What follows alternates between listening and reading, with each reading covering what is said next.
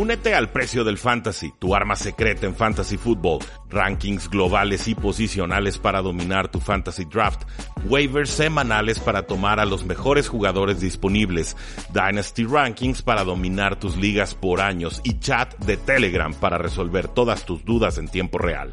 Visita stam.store diagonal precio NFL o da clic al link en este episodio para suscribirte.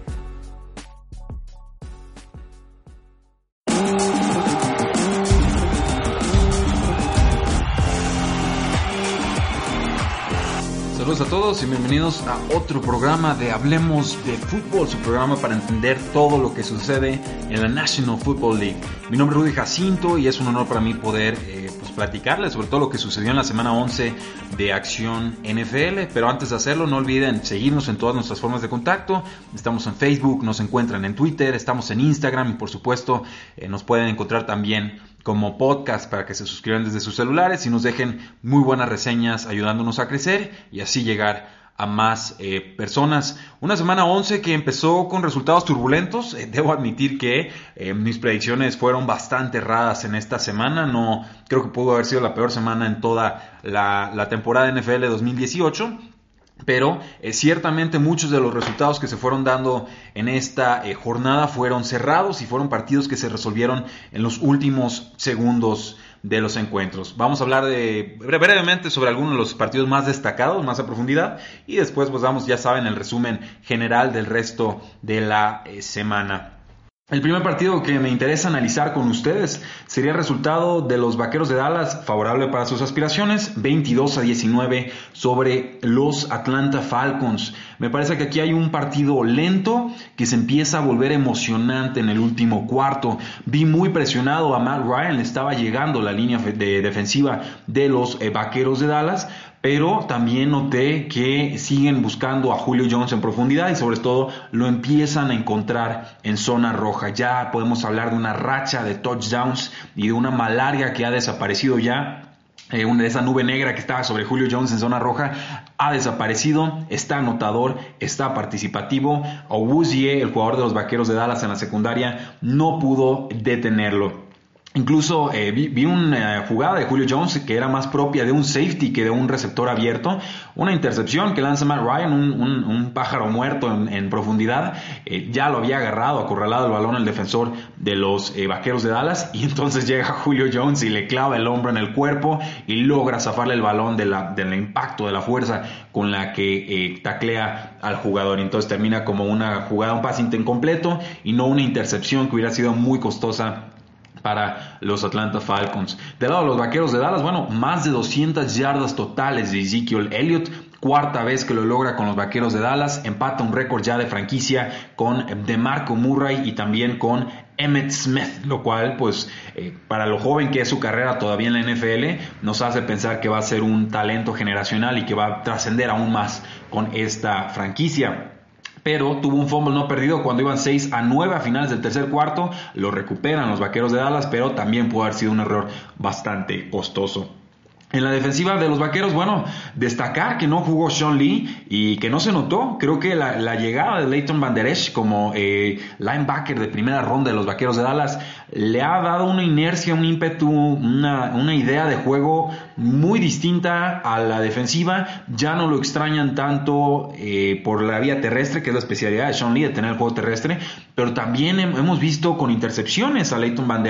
Consigue uno en este partido a inicio del cuarto cuarto le da un campo corto a los vaqueros de Dallas, finalmente se convierte esa jugada en un touchdown, y como queda el marcador 22 a 19, pues es una jugada clave en este encuentro. Bien por los vaqueros de Dallas que ya pueden sobrevivir sin el linebacker Sean Lee y creo el Leighton Manderech está volviendo prescindible a Sean Lee de cara a la temporada 2019. Ojo con lo que pueda suceder con su situación contractual. Finalmente, pues un gol de campo de Brett Maher le permite a los vaqueros ganar el partido. Juego cerrado, juego difícil. Los vaqueros de Dallas eh, necesitaban esta victoria, la consiguen. Están a un juego de, de, detrás de los Washington Redskins. Se enfrentan los dos equipos en el Thursday Night Football en estos días de acción de gracias y lo harán, eh, bueno, contra unos Washington Redskins que llegan muy alicaídos por tantas y tantas lesiones que los han eh, afectado en esta campaña. Termina Ezekiel Elliott con 23 acarreos, 122 yardas, un touchdown. Por aire tuvo 7 recepciones, 79 yardas. Bien Dak Prescott con 208 yardas eh, aéreas sin touchdown, pero corrió, cinco, corrió una sola vez para 5 yardas y consiguió un touchdown terrestre. A Mari Cooper, bueno, se ha integrado bien en esta ofensiva. Finalmente en este juego tuvo 3 eh, recepciones y 36 yardas. No había atrapado un pase en la primera mitad, pero en los últimos 3 juegos creo que el balance en general ha sido positivo. En cuanto a, Julio Jones, pues 6 recepciones, 118 yardas y pues eh, Matt Ryan 291 yardas y un touchdown. No tuvo tantas oportunidades Steven Coleman por tierra, pero eh, corrió 8 veces para 58 yardas y tuvo un total de 85 yardas en esta ocasión. Bien por los Vaqueros de Dallas, importantísima victoria, creí que no lo iban a sacar, finalmente me demostraron que sí les interesa ganar la división y creo que hoy más que nunca serían los favoritos para conseguir esa NFC este que está bastante barata en esta oportunidad y temporada 2018. Los Pittsburgh Steelers sobrevivieron a un duelo con los Jacksonville Jaguars que terminan ganando 20 a 16 y lo hicieron de la forma más agónica posible. La receta de los Jacksonville Jaguars con Leonard Fournette y con Carlos Hyde fue correr y correr y correr y después correr y después correr un poco más, eh, pero tenemos que hablar de un colapso tremendo de, de Jacksonville. La defensiva jugó muy bien, la ofensiva fue adecuada, fue suficiente. Nuevamente escondiendo a Blake Bortles, no es quarterback titular en la NFL. Creo que eh, en una de esas ni siquiera va a ser un quarterback suplente dentro de poco. Jalen Rams interceptó, interceptó muchísimas veces a Big Ben. Eh, Barry Church también interceptó una vez al buen Roethlisberger. Hubo incluso una intercepción del de linebacker Miles Jack, pero esta fue negada por un roughing the passer que me pareció muy exagerada. No, no veo qué más puede hacer el defensor para no caerle encima al quarterback pero ahí sí se hubieran acabado las aspiraciones de los acerados de Pittsburgh. Finalmente eh, los referees les lanzan ahí una jugada a favor y con eso eh, pues se mantienen vivos en el partido. Creo que los Steelers se alejaron muy pronto de James Conner. Jacksonville iba arriba 6-0, iba arriba 9-0. Eh, ya después viene arriba 16-0. Pero se alejaron muy pronto. Creo que con un juego terrestre balanceado hubieran podido atacar de mejor manera a una defensiva de los Jacksonville Jaguars que se presentó y de buena manera en este encuentro. Un touchdown volador de Leonard Fournette los pone 16 a 0 al, final del tercer cuarto. Responden rápido los Pittsburgh Steelers con un touchdown larguísimo de Antonio Brown, una de las pocas jugadas que le salieron positivas a los acereros porque verdaderamente había receptores soltando pases. Parecía que nada les iba a salir bien en esta tarde. Un guion de juego muy parecido a lo que enfrentaron los Pittsburgh Steelers la temporada pasada en dos ocasiones contra esta misma franquicia. Parecen tenerle la, tomada la medida a los acereros, pero Finalmente, en la, tercera fue la vencida para los Steelers. ¿Cómo fue que se empezó a gestar esta remontada de los acereros? Con un muy mal juego de Big Ben, tengo que decirlo tal cual. Pues fue porque la defensa de los Pittsburgh Steelers eh, permitió apenas menos 3 yardas en las últimas 5 series ofensivas de Jacksonville. Esta es una, cifra de verdadero escándalo. Me habla de que los coordinadores y el head coach de los Jacksonville Jaguars se volvieron sumamente conservadores, de que Blake Bortles no pudo hacer nada, de que ya no pudieron correr, de que ya no produjeron por aire. En general me habla de un colapso físico, espiritual, mental, emocional. Todo tuvo que haber colapsado para que en cinco series ofensivas, es decir, por lo menos en 15 jugadas ofensivas, consiguieras menos 3 yardas. La defensiva de los Steelers mantuvo vivas las aspiraciones de los acereros, les fueron entregando el balón a su ofensiva una y otra y otra vez, y tarde que temprano finalmente el dique fue, fue vencido, cede la presa y eh, el agua se desborda para permitir anotaciones de los acereros como eh, queda manifestado y resumido el partido, en la última serie ofensiva de los eh, Jacksonville Jaguars hay una situación de tercera y cinco. Si convierten en primera oportunidad, Jacksonville mata el partido, ya no podían detener el reloj los Pittsburgh Steelers, deciden correr por el centro con Leonard Fournette, por supuesto que no consiguen yardas y terminan despejando para darle una última oportunidad a Big Ben.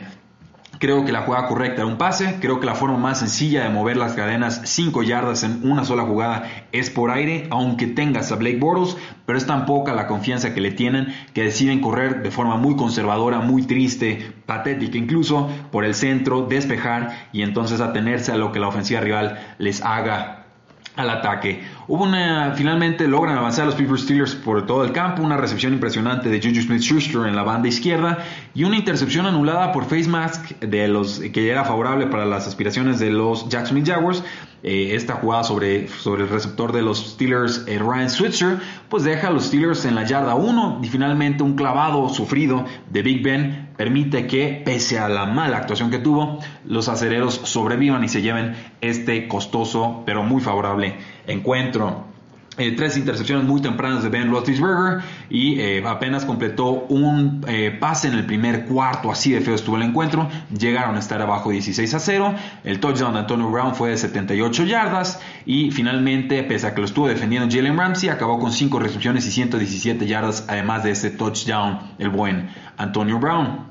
En cuanto a Roethlisberger, 314 yardas, 2 touchdowns, eh, Juju Smith-Schuster, receptor líder del equipo con 8 recepciones, 104 yardas para esta ocasión. James Conner fue detenido, corrió 9 veces para 25 yardas y contribuyó por aire con 6 recepciones para 24 más. Del lado de los Jacksonville Jaguars, Leonard Fournette gana 95 eh, yardas y un touchdown. Tuvo dos recepciones para 46 yardas. Fue básicamente la bujía ofensiva del equipo. Y Blake Bortles, una cifra muy patética, 10 de 18 pases completados para 104 yardas y fue además capturado en 6 ocasiones. Jacksonville tuvo todo a favor, no pudo ganar. Pittsburgh hizo todo en contra y aún así ganó. Entonces, gran victoria de los Pittsburgh Steelers. Me preocupa la forma en la que lo consiguieron. Les soy muy sincero, no sigo cuestionando eh, qué tan realmente buenos son los Pittsburgh Steelers, pero también vale mucho sacar victorias cuando no es tu día y los Steelers lo hicieron y eso pues es digno de respeto.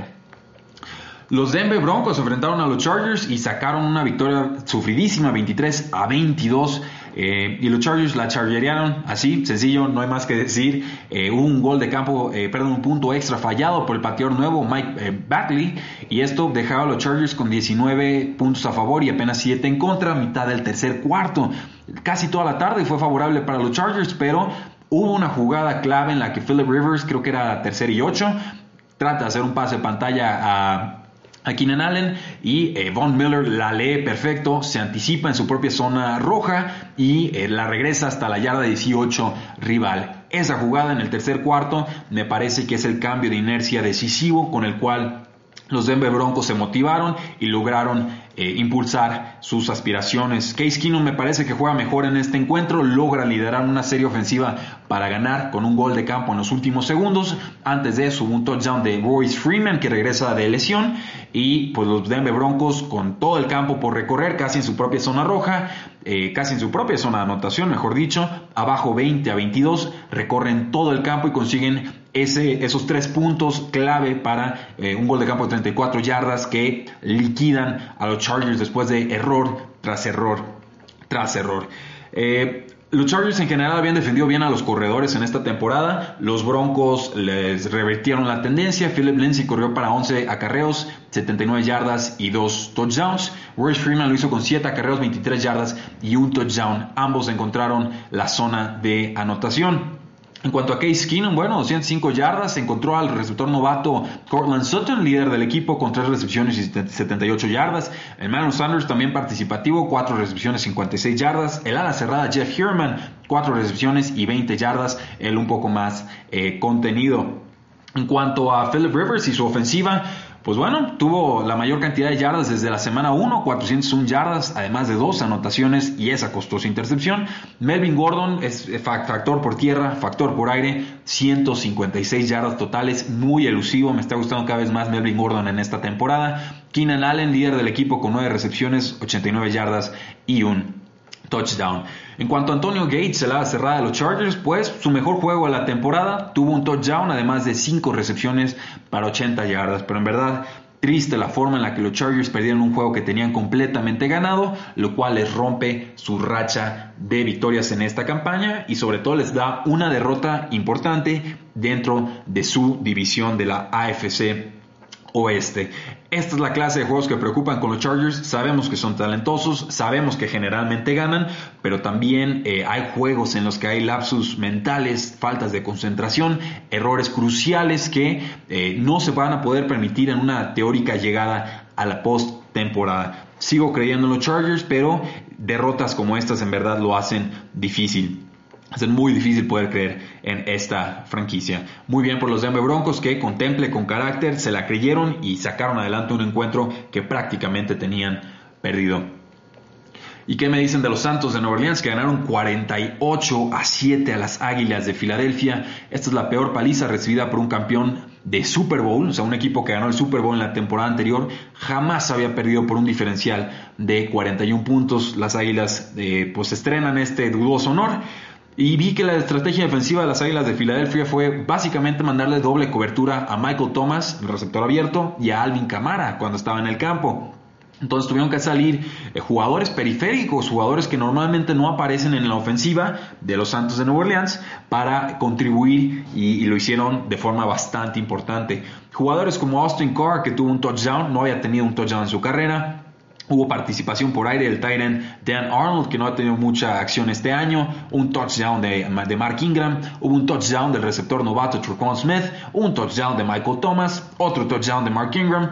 Incluso hubo una situación de cuarta y siete al inicio del cuarto cuarto, en la que Drew Brees encuentra a Alvin Kamara para un touchdown larguísimo que pues prácticamente ya era una humillación, no era una jugada necesaria, pero está claro que Sean Payton y Drew Brees no van a bajar el pie del acelerador en esta campaña. Si te pueden meter 70 puntos, lo van a hacer y lo van a hacer además con una sonrisa en la cara. Mejoró la defensiva de los Santos de Nueva Orleans, retaron a Carson Wentz a ganarles por aire, eh, contuvieron muy bien el juego terrestre de los Eagles y eh, la realidad es que Carson Wentz no pudo, le quedó grande el duelo, no le respondieron los receptores, apenas eh, Josh Adams me parece que es el jugador que responde de las Águilas de Filadelfia, tuvo un touchdown y me pareció lo único rescatable de los Eagles. Me parece triste que utilicen tampoco al ala cerrada novato Dallas Goddard me parece un gran jugador. Creo que mientras más lo utilizaban en la campaña, mejor se veía la ofensiva de las Águilas de Filadelfia, pero hace ya muchas semanas que quedó eh, olvidado.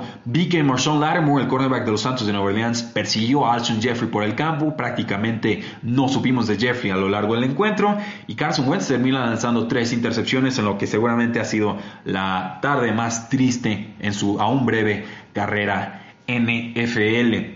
Vimos el poderío de los Santos de Nueva Orleans, iban ganando 24 a 7 al medio tiempo y esto es impresionante porque eh, Alvin Kamara y Michael Thomas prácticamente no participaron en la primera eh, mitad. Trucon Smith acabó con 13 targets, 157 yardas, perdón, 157 y un touchdown no esperen esto todas las semanas, pero esa es la clase de potencial que tiene Trucon Smith en esta ofensiva. Michael Thomas acaba con 4 recepciones, 92 yardas. Alvin Kamara, bueno, tuvo su touchdown de 37 yardas, acaba con 108 yardas totales. Mark Ingram tuvo su segundo juego consecutivo con más de 100 yardas, 103 yardas y dobles eh, touchdowns en esta jornada. Y Drew Brees acabó con 363 yardas y 4 anotaciones. Nunca bajaron el pie del acelerador, insisto. En cuanto a las Águilas, 156 yardas, no hubo touchdowns aéreos, 3 intercepciones, Alshon Jeffrey 4 recepciones, 33 yardas, Zach Ertz 2 recepciones, 15 yardas, tristes ambos en este encuentro. Eh, no han permitido los Santos de Nueva Orleans una, una, ala cerrada top 2 en fantasy football en esta campaña, ojo con eso.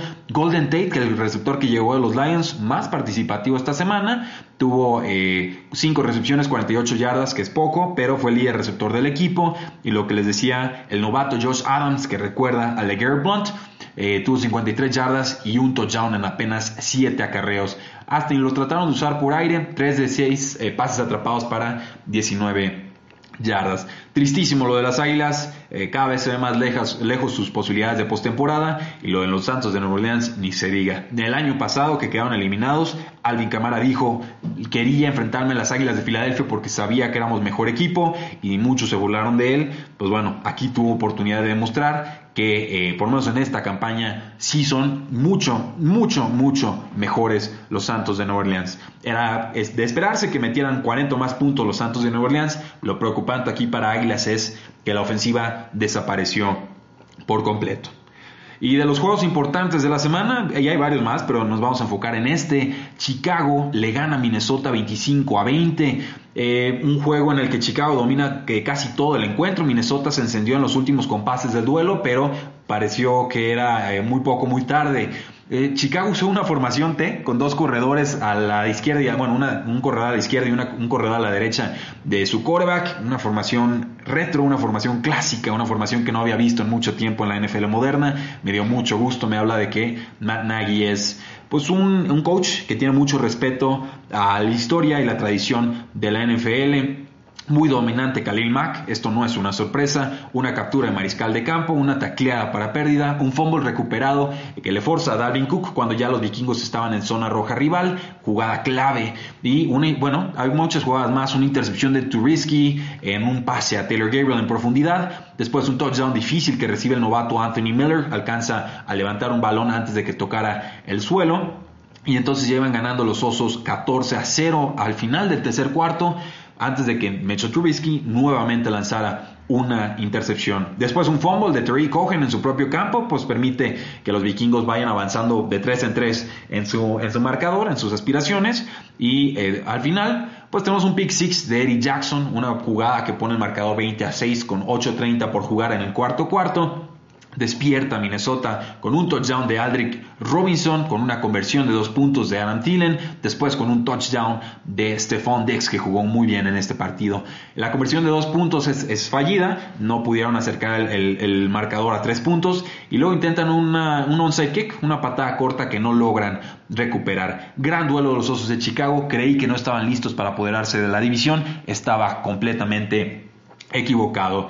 Gran victoria de los Osos de Chicago, iban arriba en el, medio tiempo 14 a 0. Los vikingos sufrieron mucho, que Kirk Cousins no lo vi seguro en casi todo el encuentro, le seguían batiendo pases en la línea de golpeo. Finalmente se quedaron sin, sin, sin fuego, se les faltó tiempo para poder remontar. Trubisky acaba con 165 yardas aéreas y un touchdown, mucha producción por tierra, tuvo 45 yardas. Jordan Howard 63 yardas sin anotación y Taylor Gabriel fue, tuvo una actuación importante por fin, 7 recepciones, 52 yardas. Allen Robinson, Terry Cohen, Trey Burton, todos ellos decepciones con 40 menos yardas en este encuentro. Y Anthony Miller empezó fuerte, pero finalmente este se queda con dos recepciones para 25 yardas y un touchdown. Dalvin Cook, el guion de juego fue muy negativo para él, quedó desfasado el plan de juego. Tuvo apenas 9 carreros para 12 yardas y se tuvo una tarde muy muy mala. Stephon Dex, 13 recepciones, 126 yardas, un touchdown, líder receptor del equipo. Y Aaron Thielen se ha ido enfriando, 7 recepciones, 66 yardas, va por debajo de la, de la producción esperada por este gran jugador. Kirk Cousins termina con 241 yardas y 2 touchdowns. Que mantengan el ritmo los Osos de Chicago, creo que el calendario es favorable, deben de apoderarse de la división. Y ahora sí, una especie de rapid fire o fuego rápido. Baltimore venció 24-21 a los Cincinnati Bengals. A, destacar aquí el partido de Lamar Jackson. Estaba fuera Joe Flacco por una lesión de cadera. Pues bueno, tuvo 27 acarreos, tuvo 117 yardas por tierra. Primer corredor que debuta con más de 100 yardas en su primer partido. Lamar Jackson puede matarte por tierra. Tardo o temprano lo hará por aire, estoy convencido de ellos. Pero acabó con apenas 150 yardas y 0 touchdowns por aire. Eh, sacó adelante la victoria, era importante para los Ravens ganar. Duelo divisional, lo consiguen, mantiene viva la temporada de los Ravens y rompe una racha de tres juegos con derrotas consecutivas. Los Detroit Lions sorprendieron a las Panteras de Carolina 20 a 19. Creí que Panteras iba a ganar fuerte, grande. Finalmente Detroit estuvo muy respondón a lo largo del encuentro. Las Panteras pudieron haber empatado el marcador al final del juego, pero decidieron jugársela de dos. Un pase espantoso que manda eh, Cam Newton, muy flotado. No era la decisión correcta jugártela de dos. No, no creo que las métricas avanzadas sugirieran esta clase de, jugada, pero finalmente no lo consiguen y terminan pagando el precio. Eh, bien por Detroit, preocupante por las Panteras de Carolina que pueden estar 7 a 3 y acaban con récord de 6 victorias y 4 derrotas. En cuanto a los Indianapolis Colts, una paliza que le pusieron 38 a 10 a los Tennessee Titans. Esta fue mi peor predicción de la semana. Creí que ganaba Titans, pero eh, ciertamente uno no contaba con que se fuera hospitalizado el coordinador defensivo Peace, eh, que está bien, ya se reporta estable. No sabemos exactamente qué es lo que tenía. Pero luego Marcus Mariota también se tuvo que ir del encuentro por una lesión de codo, una eh, recurrencia, se, se reagrava el nervio en el codo y este pues es un problema que lo ha venido sufriendo a lo largo de la temporada. Andrew Locke está hecho fuego. T.Y. Hilton le robó el alma a Malcolm Butler. Un gran partido de Hilton, 155 yardas y 2 touchdowns. Eric Ebron venía de un juego de 3 touchdowns. Aquí no anota ni uno. Eh, Marlon Max, 69 yardas totales y un touchdown. Los Indianapolis Colts con récord de 5 y 5. Todavía no son líderes de la división, pero se ven con capacidad de apoderarse de la AFC Sur. Lástima por los Tennessee Titans. Habían tenido dos grandes semanas. Creo que este, este revés va a tener muchas consecuencias a final de temporada. Los New York Giants derrotaron 38-35, un duelo muy muy ofensivo, nuevo cambio de quarterback en los Tampa Bay Buccaneers a mitad de partido, sentaron a Brian Fitzpatrick, metieron a James Winston, casi logra la remontada contra los Gigantes con 199 yardas y 2 touchdowns, eh, quarterback 1 para Fantasy Football con apenas 16 intentos de pase, pero ciertamente los Gigantes se fueron arriba rápido y fue muy eficiente Eli Manning en este juego, se lo reconozco, completó sus primeros 11 pases del partido acabó con apenas un pase incompleto en esta eh, semana. Bien por los Giants, comienzan a enracharse un poco. Creo que los Tampa Bay Buccaneers ya desde hace rato se pueden despedir de la postemporada. Los Houston Texans derrotan 23 a 21 a unos Washington Redskins que casi remontan. La nota triste aquí es la lesión de Alex Smith, una fractura de, peroné y de fíbula que, y de tibia que eh, lo deja fuera el resto de la, campaña y pone en duda su inicio para la temporada 2019. Tuvo que entrar Cole McCoy en sustitución, jugó bien, creo que reactivó a Jordan Reed, lo consiguió, consiguió un touchdown de 9 yardas con él, eh, una de las mejores tardes de la campaña para él, 7 pases atrapados, 71 yardas. Adrian Peterson no ocurrió del todo bien, pero tuvo dos touchdowns y mantuvo a los, a los Redskins en el partido y eh, pues bueno, tenemos que, reconocer que Houston fue en líneas generales mejor en este encuentro. Watson termina con 108 yardas aéreas y un touchdown, pero además tuvo un par de intercepciones. Houston mantiene vivo su, ritmo. Eh, Washington creo que eh, va en caída libre y no me gusta lo que le queda de campaña sin eh, su quarterback titular. Los Oakland Raiders, y con esto cerramos el análisis de la semana, derrotaron 23 a 21 a los Arizona Cardinals pésimo manejo del reloj de los Arizona Cardinals. Dejaron muchísimo tiempo en el reloj a John Gruden, a Derek Carr en esa última serie ofensiva para ganar el partido. Derek Carr, 192 yardas, 2 touchdowns, una discusión tremenda, tuvo dos discusiones tremendas con el head coach John Gruden, eh, pidieron dos tiempos fuera consecutivos, eso es un castigo, no se pueden pedir dos tiempos fuera consecutivos por el mismo equipo, no tuvo a Jordi Nelson, no tuvo a Martavis Bryant, perdieron ya a Brandon LaFell por lesión grave, creo que fue el tendón de Aquiles, muy triste, bueno, ya incluso Mari Cooper ya se había ido a los Vaqueros de Dallas, eh, se caen a pedazos los Raiders, pero alcanzan a sacar una victoria que me parece muy costosa porque los pone del, lugar 1 al lugar 3 en el draft del 2019 y después tuvimos que los Vaqueros de Dallas ganaron, entonces la primera ronda que tienen de los Vaqueros, los Raiders, eh, también bajó de valor y los eh, Osos de Chicago también ganaron esta semana, entonces el pick que consiguieron por Khalil Mack también bajó de valor. En cuanto a los eh, Arizona Cardinals, pues bueno, Josh Rosen encontró a Fitzgerald dos veces para touchdown, encontró a Christian Kirk para otro touchdown. Fue insuficiente porque la ofensiva y la defensiva de los Cardinals sufrió en la segunda mitad, me sorprendió esto. David Johnson tuvo 25 carreras para 137 yardas, eh, tuvo un touchdown de 57 yardas, pero hubo un holding por ahí que eh, detuvo la anotación y que termina siendo muy costoso para los Cardinals. Rosen termina con 136 yardas, lanzó tres touchdowns, tuvo dos intercepciones. Eso, damas y caballeros, es nuestro resumen de la semana 11 de acción NFL. Mi nombre es Rudy Jacinto. Muchísimas gracias por habernos acompañado. Nos hubiera encantado hacer un programa en vivo. Lo intentamos, un Skype entre Edgar Gallardo y su servidor. Yo estoy en la Ciudad de México y finalmente el lugar en el que me estoy quedando no tiene eh, red inalámbrica el día de hoy y el café en el que intentamos grabar pues tenía mucho murmullo, se escuchaba demasiado el sonido de fondo. Pero seguramente ahí nos veremos en vivo y en directo el viernes para darte nuestro análisis de lo que será la jornada número 12 de la NFL. Eso sí, recuerden que esta, este jueves tenemos varios juegos. Hay un Thursday Night Football, hay Día de Acción de Gracias, que es una fecha muy especial en los Estados Unidos. Es una fecha en la que se tienen tres juegos de fútbol americano en, los Estados Unidos, siempre con, una gran tradición, siempre con los Vaqueros de Dallas, siempre con los Detroit Lions y finalmente no les vamos a dar la previa de los juegos del jueves en el viernes, obviamente, pero si les interesa saberlo, creo que Chicago le va a ganar a domicilio a los Detroit Lions en el primer juego de la jornada, creo que Dallas le va a ganar y bien a los Washington Redskins en el segundo juego de este jueves y los Santos de Nueva Orleans son favoritos por 13 puntos contra los Atlanta Falcons, un partido que tiene casi 60 puntos proyectados eh, combinado entre los dos equipos, debe ganar Santos, llega en mucho mejor momento, juega de local, creo que la derrota de los Falcons contra los Vaqueros de Dallas les va a costar muchísimo, eh, muchísimo y sobre todo en una semana corta no creo que se alcancen a recuperar a tiempo. Eso fue el resumen de la semana, damas y caballeros, síganse divirtiendo, disfruten el Monday Night Football entre los Ángeles Rams y los Kansas City Chiefs. Yo sé que lo voy a disfrutar en una pantalla aquí de la Ciudad de México, no me va a tocar verlo en vivo, pero ni modo así es la vida. Muchas gracias, hablemos de fútbol, síganse divirtiendo y nos vemos el próximo viernes.